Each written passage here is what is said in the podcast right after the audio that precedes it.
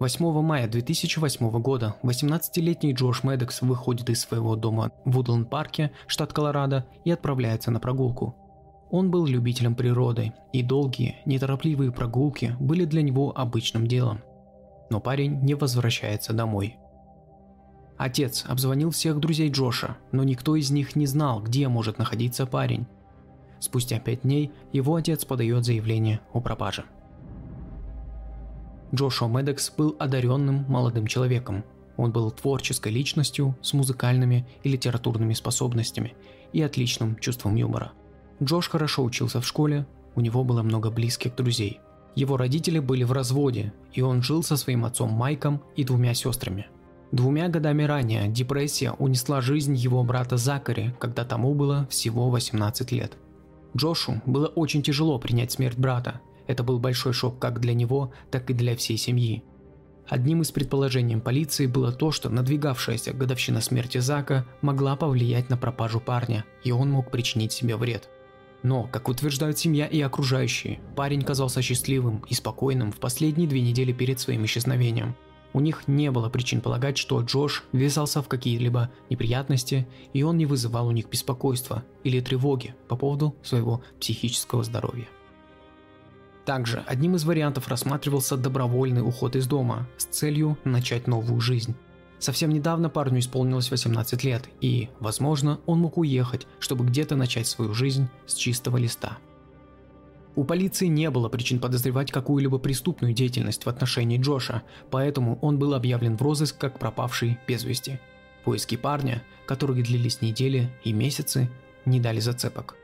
Долгих 7 лет Родственники и друзья парня не имели представления, куда мог подеваться Джош. В деле не было никаких улик и никаких зацепок. Неожиданный поворот в деле произошел, когда местный строитель по имени Чак Мёрфи производил снос своей старой хижины в двух кварталах от семейного дома Медекса.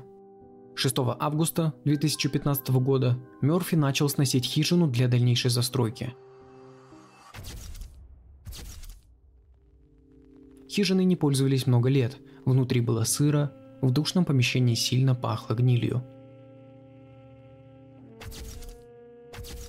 Когда эскаватор срывал дымоход, строители обнаружили нечто ужасное, что заставило их остановить все работы. Там, в промозглой темноте, лежало мумифицированное человеческое тело, скрученное в позе эмбриона и засунутое в дымоход ногами над головой. Тело было повреждено не только разложением, но также дождевой водой, и судебным экспертам удалось опознать труп лишь благодаря стоматологическим записям. Экспертиза определила, что тело принадлежало пропавшему 7 лет назад Джошу Медексу.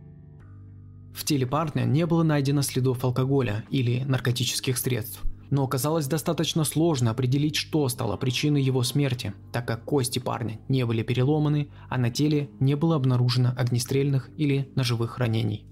По какой-то причине из одежды на парне была лишь одна нательная майка. Но, что еще более странно, вся одежда, включая носки и нижнее белье, позднее были обнаружены внутри хижины, аккуратно сложенные в стопку. Коронер Эл Борн, в обязанность которого входит выяснение причины смерти, произошедшей при необычных или подозрительных обстоятельствах, заявил, что смерть найденного парня не была внезапной. По гипотезе Борна, Джош Медекс, рост которого составлял 182 см, а вес около 68 кг, пытался проникнуть внутрь хижины по дымоходу. Джошуа застрял, но он был слишком далеко, чтобы кто-нибудь мог услышать его крики о помощи. По словам Борна, наиболее вероятной причиной смерти является гипертомия, поскольку температура воздуха в момент исчезновения Джоша опустилась до минус 6 градусов по Цельсию. По поводу найденной одежды парня Борн сказал следующее. Это действительно напрягло наши мозги. Мы нашли его одежду возле печи. На нем была только термофутболка. Мы не знаем, почему он разделся, снял ботинки и носки и почему вышел на улицу, забрался на крышу и спустился по трубе. Это не было линейным мышлением. Многие, в том числе и члены семьи, не были согласны с подобной трактовкой смерти – Они утверждали, что то положение тела, которое было обнаружено в дымоходной трубе, не давало повода предположить, что смерть наступила случайно. Подобную версию поставил под сомнение и сам владелец хижины. Он категорически отрицал, что смертью парня мог быть несчастный случай и считал, что парня либо живым затащили в дымоход, заперли там и оставили умирать, либо он был убит в хижине, а его останки затолкали в камин – по его мнению, для того, чтобы расположить тело в дымоходе таким образом, потребовалось бы два человека. Сомнения в том, что парень мог упасть в трубу сверху, основывались на том факте, что, по его словам, поперек дымохода была установлена тяжелая проволочная решетка, примерно на один ряд кирпичей сверху. Она служила защитой от проникновения в дом енотов и других животных и помешала бы Джошу случайно упасть внутрь. А попасть самостоятельно в трубу изнутри хижины, учитывая положение тела, было немыслимым. Это привело к публичной перепалке между строителем и коронером, в результате которой Борн заявил, что никто не видел металлической сетки. Ни на одной из сделанных фотографий ее не было, так что, возможно, она заржавела или сломалась, на что владелец указал, что это произошло потому, что они нашли тело Джоша только в процессе сноса дома, и что решетка была вывезена на свалку вместе с другим металлоломом. Однако не только арматура вызывала сомнения, было еще несколько сведений, которые заставили Мерфи усомниться в заключении Коронера.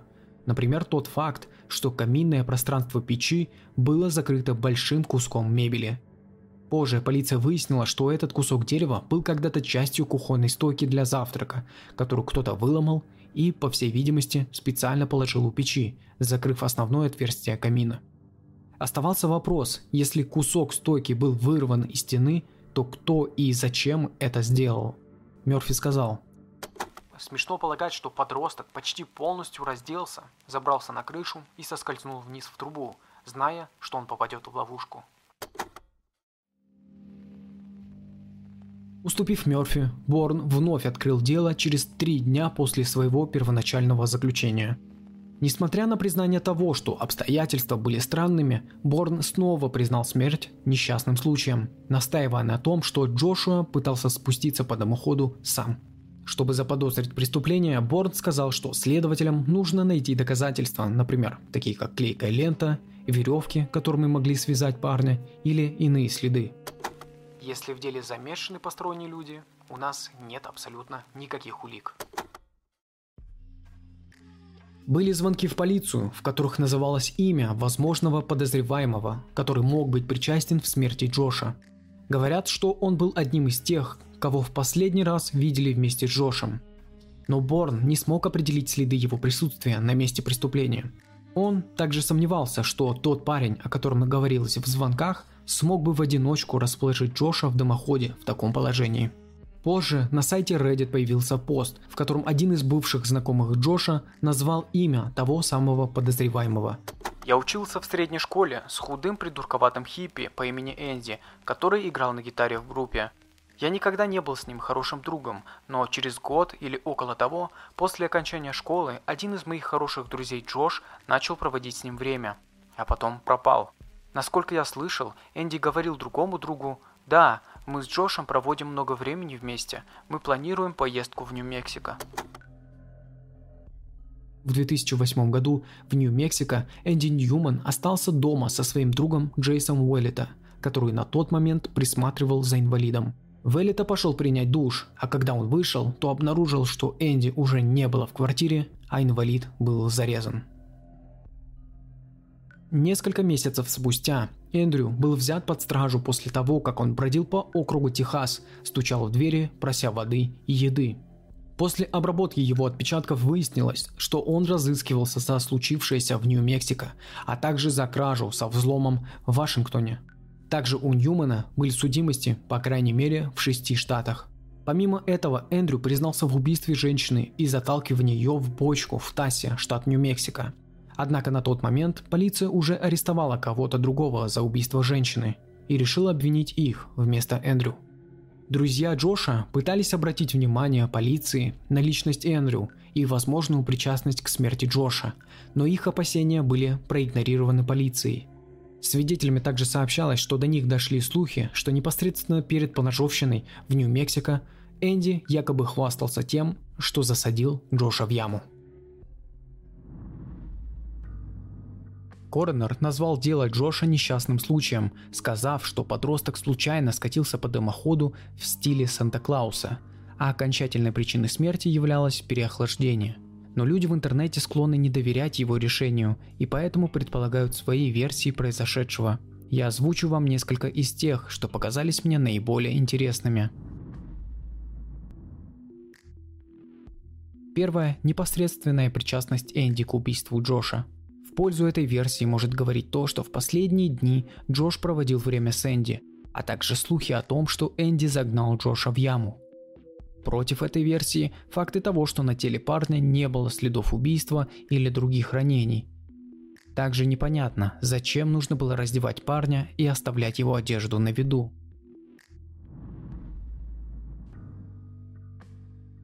Но существует еще одна интересная версия в дополнение к предыдущей. Возможно, Энди или кто-либо другой могли запереть Джоша в хижине и не дать ему выйти, и Джош, не найдя иного выхода, попытался выйти наружу через трубу. После того, как Джош застрял, его могли запереть внутри куском мебели, чтобы его тело не было найдено как можно дольше. Либо кусок мебели мог появиться там спустя какое-то время, ведь кто-то мог попасть в хижину почувствовать неприятный запах из камина и попытаться избавиться от него.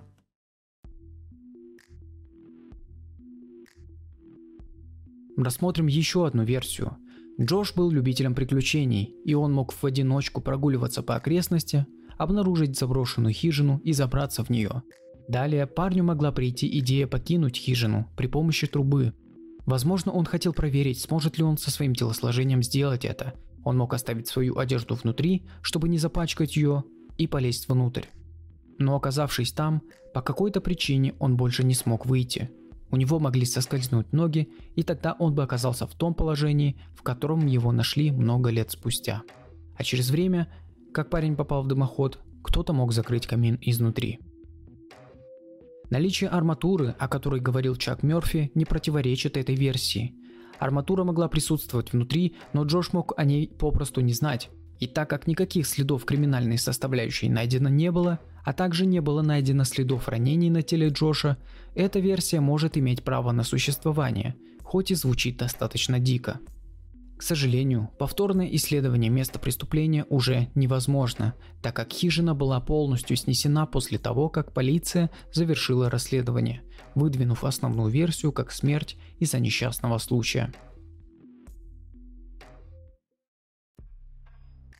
Возможно, что-то в этом деле натолкнуло вас на собственную версию. Пишите в комментариях, что вы думаете. Но вероятно, что истинная причина смерти 18-летнего Джошуа навсегда останется для нас загадкой. Будьте осторожны.